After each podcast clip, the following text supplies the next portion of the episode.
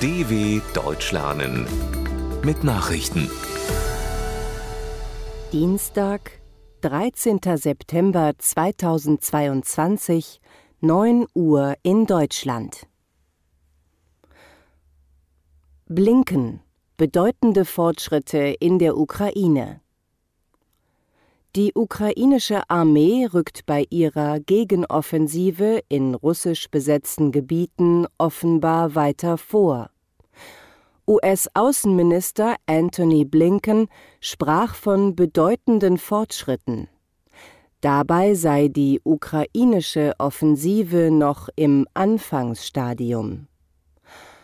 Nach Angaben von Präsident Volodymyr Zelensky konnten im Osten und Süden inzwischen 6000 Quadratkilometer zurückerobert werden.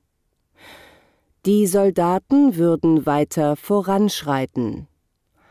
Angesichts der russischen Angriffe auf die Stromversorgung in der Region Kharkiv forderte Zelensky weitere Unterstützung der internationalen Partner. Konkret nannte er schnelle Lieferungen von Luftabwehrwaffen. Wieder Strom für Saporischia-Kühlung.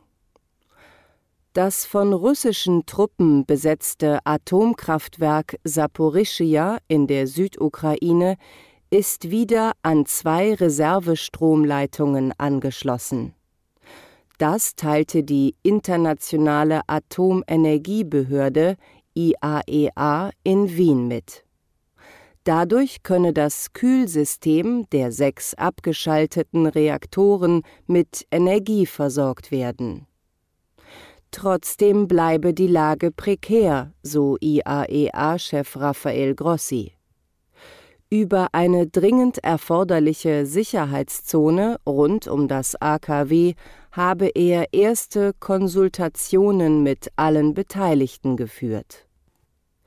Das Kraftwerksareal wird seit Wochen immer wieder beschossen, wofür Russen und Ukrainer sich gegenseitig verantwortlich machen. Erneut Gewalt im Kaukasus. Im Schatten des Ukraine-Krieges sind zwischen Aserbaidschan und Armenien wieder schwere Kämpfe ausgebrochen. Beide Kaukasusrepubliken warfen sich gegenseitig vor, militärische Stellungen der jeweils anderen Seite in Grenznähe angegriffen zu haben Dabei sind nach Angaben aus Baku auch aserbaidschanische Soldaten gestorben.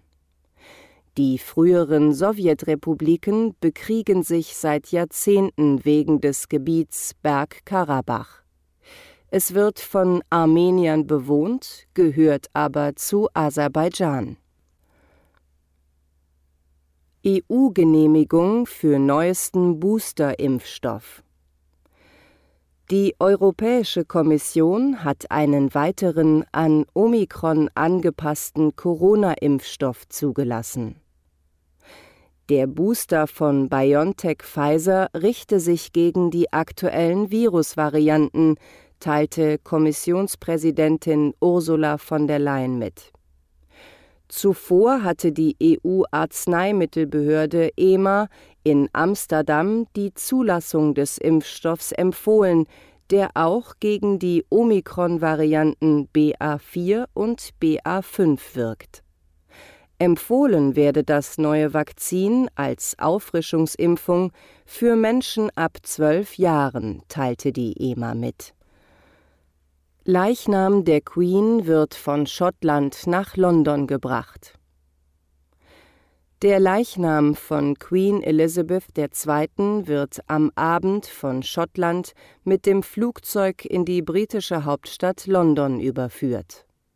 Mit an Bord ist Queen-Tochter Prinzessin Anne.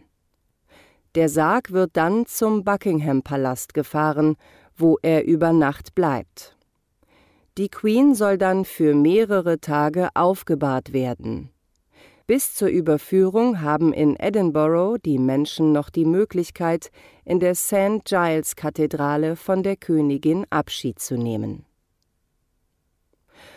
Rückschlag für private Raumfahrt Beim Start einer Weltraumkapsel des US-Unternehmens Blue Origin in Texas gab es einen größeren Zwischenfall.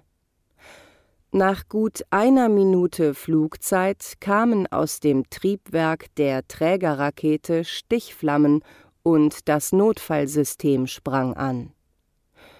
Die Kapsel löste sich von der Rakete und sank an drei Fallschirmen unbeschädigt zur Erde zurück.